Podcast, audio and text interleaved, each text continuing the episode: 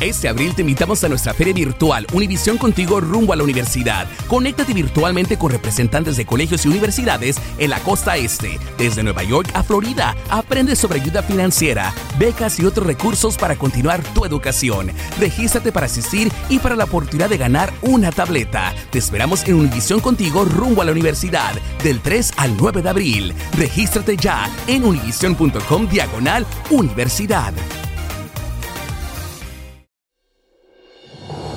Hola, soy Jorge Ramos y a continuación escucharás el podcast del Noticiero Univisión. Bienvenidos, soy Ilia Calderón y estas son las historias más importantes del día. Desde la Ciudad de México, hoy es el lunes 11 de abril y estas son las principales noticias. El presidente Andrés Manuel López Obrador ganó con más del 91% el primer referendo revocatorio en la historia de México, pero en él participó menos del 18% de los votantes mexicanos. Ya eh, lo quiso el pueblo. El presidente Biden declaró la guerra a las llamadas armas fantasmas que se fabrican en la casa sin números seriales y se están usando en muchos crímenes. Law enforcement is sounding the alarm.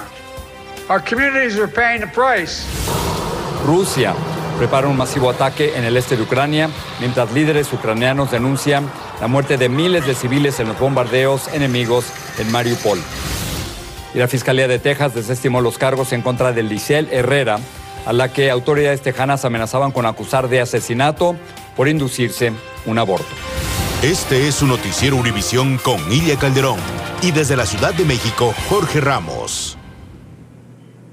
Hola, muy buenas noches desde la Ciudad de México. Por primera vez en la historia de México hubo en este país un referéndum revocatorio y el resultado es que el presidente Andrés Manuel López Obrador se queda. Obtuvo más del 90% de los votos. Sin embargo, la participación fue muy baja. Entre el 17 y el 18% de los votantes ejercieron su derecho y eso significa que la consulta no es vinculante. Jessica Cermeño nos dice cómo fue la jornada y cómo vienen los próximos tres años. Buenos días. El presidente de México está contento. Un éxito completo. Es que la gran mayoría de los millones que votaron este domingo en la primera consulta de revocación de mandato en México pidieron que continúe gobernando. Es que quiero que se quede. Fueron a las urnas 16 millones 442 mil mexicanos, el 17% del padrón electoral. A favor de que Andrés Manuel López Obrador siga en el poder fueron más de 15 millones de votos, el 91%, mientras que solo un millón de electores, el 6%, pidieron que se le revoque el mandato. Y con todas las trampas o boicot del INE, que no eh, se aplicó para poner casillas en todos lados. Como en Tepetitán, Tabasco, su pueblo natal, aunque el gobernante no mencionó el recorte presupuestal que sufrió el instituto. Por eso, ante los ataques, el presidente del organismo resaltó la buena organización de este ejercicio inédito. La rapidez de los resultados, la eficacia de una institución que trabaja de la mano de la ciudadanía. Porque la jornada electoral se llevó a cabo en calma, sin incidentes en las más de 57 mil casillas instaladas. Solo en San Fernando, Chiapas, una camioneta se desbarrancó por el exceso de peso llevaba a 15 personas a votar a la cabecera municipal. Tres personas que perdieron la vida, dos señoras y una niña de tres años. Pero para la oposición, que llamó a no votar ante la continua propaganda ilegal impulsada desde el gobierno, también fue un triunfo, porque el tabasqueño no llegó a 30 millones de sufragios. Pero muy lejos de los votos que obtuvieron en el 2018, a pesar de haber usado todo el aparato del Estado. Pues sí, porque realmente hay muchas personas que pueden mover esas votaciones. Eh, como pueblo nos vamos a dar cuenta, sí, eh, quién es quién, sí, y así podemos hacer la revocación. Porque esta consulta cada seis años ya es una posibilidad. Jessica está aquí con nosotros. Jessica, el presidente López Obrador dijo que él no se va a reelegir, que esa es su, su promesa. Pero ¿cómo queda México? ¿Cómo vienen los próximos tres años? Mira, Jorge, no fue una consulta vinculante, pero lo cierto es que México no es igual a cómo empezó todo este proceso. Tú sales a la calle y básicamente hay una, un grupo de personas que lo que dice es que este fue un gran, un importante ejemplo de todo lo que ocurrió, de, de que se tiene que hacer, es un precedente para la democracia. Y por el otro lado, los que no votaron, están los que dicen que todo fue propaganda, específicamente esta consulta, que fue propaganda muy cara y que simplemente es para ayudar a López Obrador Es decir, México está dividido después de esta consulta de revocación. Jessica, muchísimas gracias. Y vamos a seguir con México porque hoy aumentó a ocho el número de muertos en el ataque a una familia en Tultepec, esto en el Estado de México. Hoy falleció en el hospital una mujer y entre las víctimas también hay tres menores. La policía dice que todos eran integrantes de una familia a la que atacaron dentro de su casa. El ataque se registró en los primeros minutos de este lunes. Ilia. Nos vemos más adelante, Jorge. El presidente Biden se enfocó hoy en las armas fantasma, es decir, aquellas fabricadas en casa y que no son inscritas en ninguna parte. El Departamento de Justicia dice que aparecen cada vez más en actos criminales. Precisamente a ese departamento le ordenó al gobierno de Biden que las controle, como nos informa Pedro Rojas desde Washington. El presidente Biden anunció que el Departamento de Justicia en 120 días exigirá que todas las piezas que se venden en Internet para ensablar las llamadas armas fantasmas estén sujetas a números de seriales que identifiquen compradores y fabricantes. En las últimas semanas ese tipo de pistolas se han usado en diversos crímenes. El más reciente, el asesinato de una joven de 16 años en el Bronx, Nueva York. Sandra Jauregui, una legisladora de Nevada que sobrevivió a la balacera de un concierto en Las Vegas, celebra el anuncio. Y la gente que compra estas armas son gente que a lo mejor no pueden pasar un background check porque tienen una historia de criminal o a lo mejor son menores de edad. El presidente mostró un modelo de las armas fantasma y apuntó que son tan letales como cualquier otro armamento. Ahora no podemos conectar las armas a los tiradores y hacerlos responsables, enfatizó Biden. Al acto asistieron padres y víctimas de varias balaceras que han ocurrido en el país. Una de ellas fue Patricia Oliver, quien es la madre de uno de los jóvenes asesinados en la escuela secundaria de Parkland, en Florida. Esto va a reducir el peligro tanto en los colegios como en todas las partes de la sociedad, de las ciudades en donde estamos nosotros todos los días. Sin embargo, la Asociación de Propietarios de Armas de Estados Unidos criticó el anuncio. La propuesta de Biden de crear un amplio registro nacional de armas y acabar con la venta en línea de piezas de armas sin la aprobación de una nueva ley ilustra su menosprecio por la segunda enmienda. El presidente también presentó a Steven Dettelbach, ex fiscal federal del estado de Ohio, como su nominado para dirigir la agencia que regula las armas y el tabaco, y aseguró que él podrá ejecutar la nueva medida y reducir el uso de armas fantasmas en el país. El presidente dice que además le pedirá al Congreso que apruebe una ley que prohíba la fabricación y venta de las llamadas armas fantasmas. En Washington, Pedro Rojas, Univisión. Y hablando precisamente de la violencia con armas, un tiroteo dejó dos muertos y cinco heridos en un vecindario residencial de Willowbrook en el condado de Los Ángeles, California. Una de las víctimas fatales es un adolescente. Los socorristas llevaron al hospital a cuatro heridos, uno de ellos en condición crítica. La policía ahora trata de determinar qué originó esta balacera. Un jurado de Long Island, Nueva York, declaró culpable a Lenis Escobar, alias La Diablita, de la muerte de cuatro hombres. La fiscalía argumentó que Escobar condujo a los cuatro jóvenes a la muerte en una emboscada realizada por 12 miembros de la Mara Salvatrucha en el 2017. En el brutal ataque utilizaron machetes, cuchillos y ramas de árboles. Vamos a hablar ahora del coronavirus que sigue entre nosotros, no se ha acabado. Crece la preocupación por el aumento de contagios de COVID-19 en casi la mitad del país después de que se eliminara el uso obligatorio de las mascarillas. Entre los infectados hay varios legisladores y funcionarios y parte del problema es que hay millones de personas que no se han vacunado y otras que creen que la pandemia ya terminó. La Rosa Vilches con el reporte. Filadelfia decidió una vez más exigir el uso de las mascarillas en lugares cerrados a partir del próximo lunes. El incremento del 50% de los casos de COVID en la ciudad llevó a tomar esta decisión. El cubrebocas, que lo deberíamos usar más seguido, aunque uno esté vacunado, todavía nos ayuda. Washington, docenas de altos funcionarios del gobierno y miembros del Congreso se recuperan de un brote del virus. 72 personas dieron positivo después de asistir a una cena el fin de semana pasado. En el evento se mostraron pruebas de vacunación, pero no se exigían las mascarillas.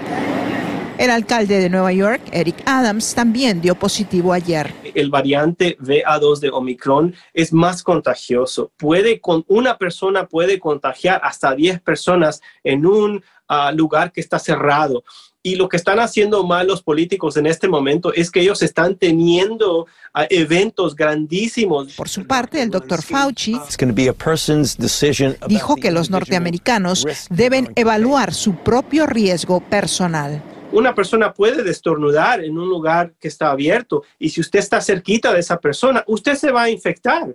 Entre los que han dado positivo están la portavoz Nancy Pelosi, el fiscal general Merrick Garland y varios miembros del Congreso. La mayoría dicen que son asintomáticos o se recuperan de síntomas leves. La subvariante de Omicron constituye ahora más del 70% de los nuevos casos.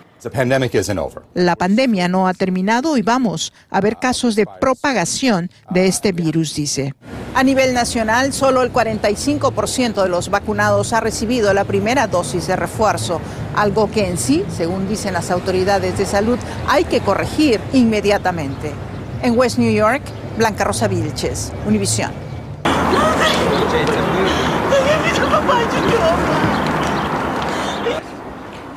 Es el llanto desgarrador de una madre al encontrar el cuerpo de su hijo de 23 años en una fosa común en Busova, cerca de Kiev, la capital de Ucrania. Lo reconoció por sus zapatos. Entre sollozos decía que no se iría de allí mientras rogaba que la dejaran verlo solo un momento. Quienes la acompañaban trataban de contenerla.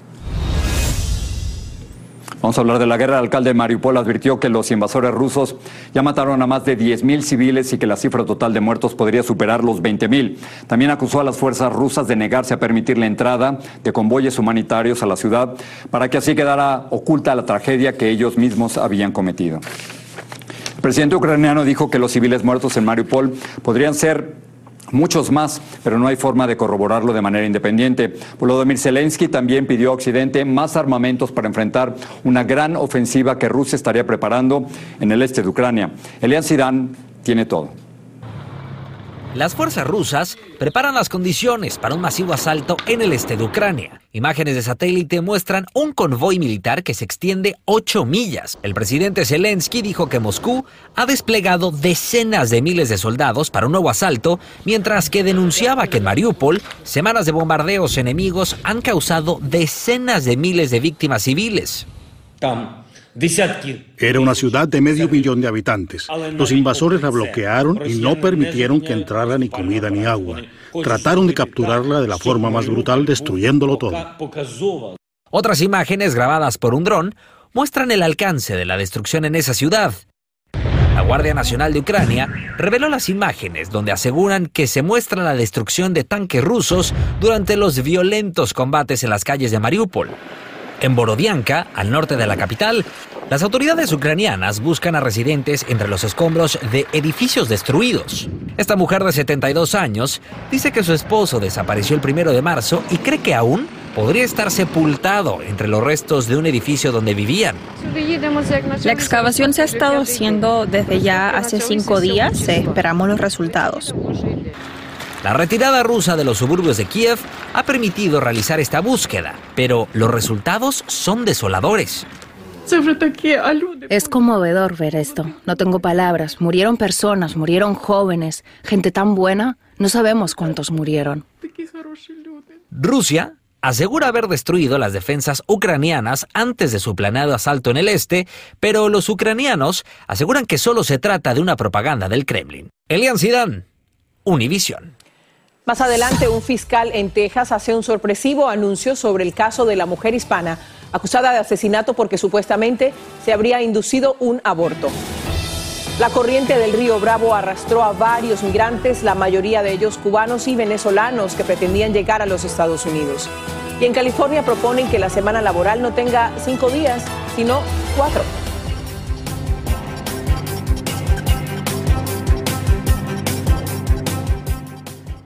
Este abril te invitamos a nuestra feria virtual Univisión Contigo rumbo a la universidad. Conéctate virtualmente con representantes de colegios y universidades en la costa este, desde Nueva York a Florida. Aprende sobre ayuda financiera, becas y otros recursos para continuar tu educación. Regístrate para asistir y para la oportunidad de ganar una tableta. Te esperamos en Univisión Contigo rumbo a la universidad del 3 al 9 de abril. Regístrate ya en univision.com diagonal universidad.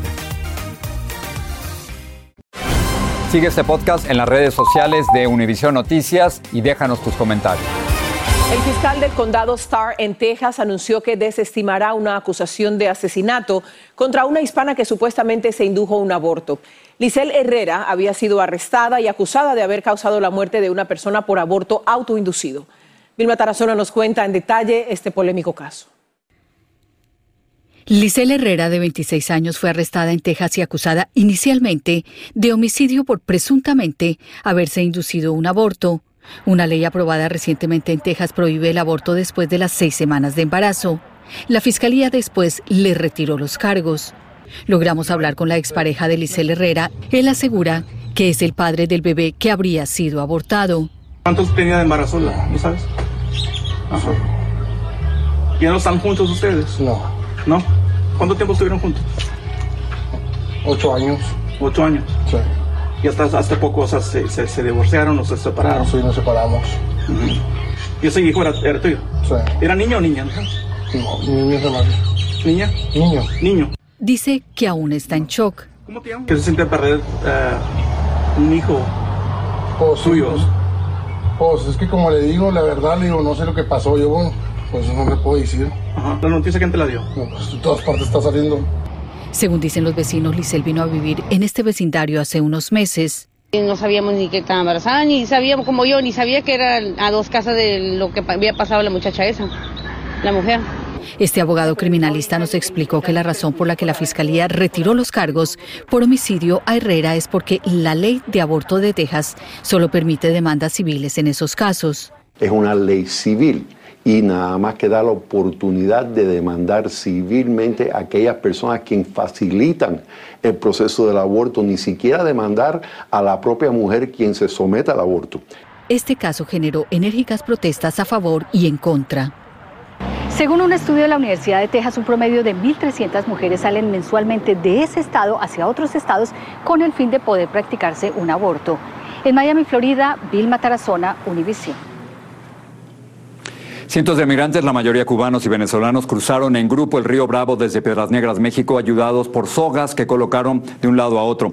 Parece ser una nueva ola que las autoridades estiman va a ir en aumento. En su intento, la corriente arrastró a algunos. Desde la frontera, Francisco Cobos nos cuenta qué sucedió. Llegaron corriendo hasta la ribera del río Bravo e inmediatamente se lanzaron al agua. Son cientos de migrantes, la mayoría cubanos y venezolanos, que en grupos de 10, 20 y hasta casi 60 personas no han dejado de cruzar la frontera en una nueva ola migrante que llegó a este punto entre Eagle Pass, Texas y Piedras Negras, México. Claro, vamos a pasar porque Dios está con nosotros desde que salimos a Cuba. Decenas de pobladores se acercaron al río para verlos cruzar. Algunos les dieron la bendición. Que Dios me los acompañe, que les dé fuerza a la hora de cruzar ese río. Los migrantes colocaron sogas de un lado a otro del río, al igual que cuando ocurrió la crisis en la que cruzaron más de 14 mil haitianos entre Acuña, México y del río Texas, muy cerca de aquí. Otros migrantes los ayudaron a sostener las cuerdas mientras cruzaban, algunos con chalecos salvavidas. Pude ayudarle a alguien que no fallara en su en su intento por el sueño americano. Uno de los grupos quedó atrapado en este islote porque en el otro extremo la corriente era muy fuerte. A varios los arrastró el agua, pero afortunadamente para ellos lograron salir nadando. Una joven madre también fue arrastrada por la corriente y rescatada por una lancha de la patrulla fronteriza, pero dejó a su pequeña hija en el lado mexicano. Este migrante colombiano se lanzó al agua para tomar a la niña y cruzarla en medio de la fuerte corriente hasta ponerla a salvo y reunirla con su mamá, mientras todos los que atestiguaron el hecho le aplaudían. Quiso hacer algo para que no se ahogara la niña, ¿verdad? Pero gracias a Dios que mire, hizo un milagro y se, se, ya se la llevaron para aquel lado. El colombiano al que calificaron como héroe se identificó como Ismael Dávila. Los grupos de migrantes siguieron llegando durante todo el día, como esta familia de haitianos. Sí, estamos listos. ¿Hasta dónde van? Vamos para allá, allá, allá, para, para el otro lado, para allá. Ok, suerte, ¿eh? A esta hora los cruces continúan, mientras que las autoridades estiman que esta ola migrante continuará en aumento durante las próximas semanas. En Piedras Negras, México, Francisco Cobos, Univisión. Hoy comparecieron en una corte de Washington DC dos hombres acusados de hacerse pasar por agentes del Departamento de Seguridad Nacional. Los acusaron de haber actuado como impostores durante más de dos años. La policía de Merseyside, Inglaterra, dijo que investiga si Cristiano Ronaldo cometió un delito cuando golpeó el móvil de un adolescente tras la derrota del Manchester United frente al Everton. La madre del menor lo acusó de agresión y dijo que su hijo de 14 años tiene autismo y quedó en estado de shock. El futbolista se disculpó en Instagram e invitó al joven a un partido. Hay escasez de fórmula para bebés en los Estados Unidos y las tiendas están racionando sus ventas. Walgreens, por ejemplo, está limitando la venta a solo tres fórmulas para bebé por cliente. Casi el 30% de las marcas más populares de este producto se han agotado. Vamos con Patricia para ver lo que están preparando para esta noche. Patricia. Gracias, Jorge. Bueno, esta noche en la edición nocturna se acerca la fecha límite para que miles de familias se beneficien con el último pago del estímulo económico de hasta 1.400 dólares. Les decimos quiénes califican y cuándo vence el plazo para solicitar esta ayuda.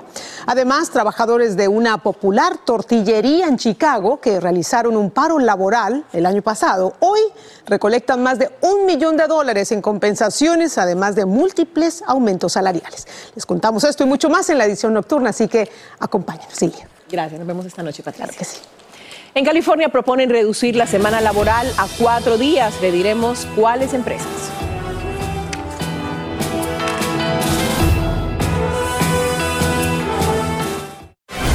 Sigue este podcast en las redes sociales de Univision Noticias y déjanos tus comentarios. Poco de deportes. Mañana martes continúan los cuartos de final de la UEFA Champions League. Real Madrid contra Chelsea por Univision y TUDN. Uno de los hombres más ricos del mundo cambió de opinión y dice que ya no formará parte de la junta directiva de Twitter. Elon Musk se mantendrá como el mayor accionista de la empresa, lo que según expertos plantea dudas sobre cómo trataría de influir en esa plataforma social. El fin de semana, Musk sugirió que mm, tuvieran algunos cambios como eliminar la publicidad de Twitter, pero casi el 90% de los ingresos de esa plataforma proceden precisamente de los anuncios publicitarios. Déjeme hacer una pregunta. ¿Qué le parecería trabajar cuatro días a la semana en vez de cinco? California lo está considerando en un proyecto de ley para cambiar la semana laboral de 40 a 32 horas. Jaime García nos dice a quién le gusta esta idea y quién la rechaza. Hemos trabajado más de 100 años con esta idea de cinco días a la semana. California podría convertirse en el primer estado que adopte una semana laboral de cuatro días de trabajo por tres de descanso como lo establece la propuesta de ley AB 2932. Después de dos años en la pandemia hemos cambiado mucho la manera en la cual trabajamos y los empleados nos, están diciendo que quieren eh, más tiempo para tener con sus familias, para las cosas que eh, les ayuda con el autoestima, con sentirse mejor y poder estar más enfocados cuando regresan al trabajo. La ley busca devolver a California el atractivo que requiere para conseguir la mano de obra que necesita para continuar siendo la quinta economía mundial después de la pandemia. Más de 47 millones de empleados han cambiado de trabajo para oportunidades mejores. Los negocios este, no pueden encontrar a suficientes trabajadores estos días está claramente los empleados diciéndonos que tenemos que cambiar la manera de trabajar. Esta semana de cuatro días de trabajo y tres de descanso se implementarían empresas con más de 500 empleados no sindicalizados, a quienes se les aumentaría el pago por hora para que su ingreso continúe sin cambios. Yo sé que otros países se han adaptado a esas esa horas de trabajo y pues estaría bien. Sin embargo, la Cámara de Comercio de California se opone a la propuesta, calificándola como job killer o destructora de empleos. En realidad, hay varias compañías que ya están experimentando con, con esta propuesta y han dicho que ven que sus trabajadores están trabajando mejor. Y muchos consideran que un día más de descanso sería un sueño hecho realidad. Claro que sí. Creo que es lo que todos estamos esperando. Hay quienes recuerdan que muchas innovadoras medidas han comenzado aquí en California y después se han extendido a otros estados del país. En Los Ángeles, Jaime García, Univision. Bueno, unos no podemos. Los que no paran de trabajar son los de la empresa Gerber que lanzó su tradicional concurso para elegir a su bebé del año que entregará 25 mil dólares de premio. Gerber exige que sean bebés muy risueños y con personalidad. Los padres de niños de hasta cuatro años pueden enviar las fotos y los videos al portal de Gerber antes de el viernes. Y con esto nos despedimos, Jorge. Ilia, muy buenas noches y nos vemos mañana en el estudio. Gracias, buenas noches desde la Ciudad de México. Noticiero Univisión, siempre a tu lado. Este abril te invitamos a nuestra feria virtual Univisión Contigo rumbo a la universidad. Conéctate virtualmente con representantes de colegios y universidades en la costa este, desde Nueva York a Florida. Aprende sobre ayuda financiera, becas y otros recursos para continuar tu educación. Regístrate para asistir y para la oportunidad de ganar una tableta. Te esperamos en Univisión Contigo rumbo a la universidad del 3 al 9 de abril. Regístrate ya en univision.com diagonal universidad.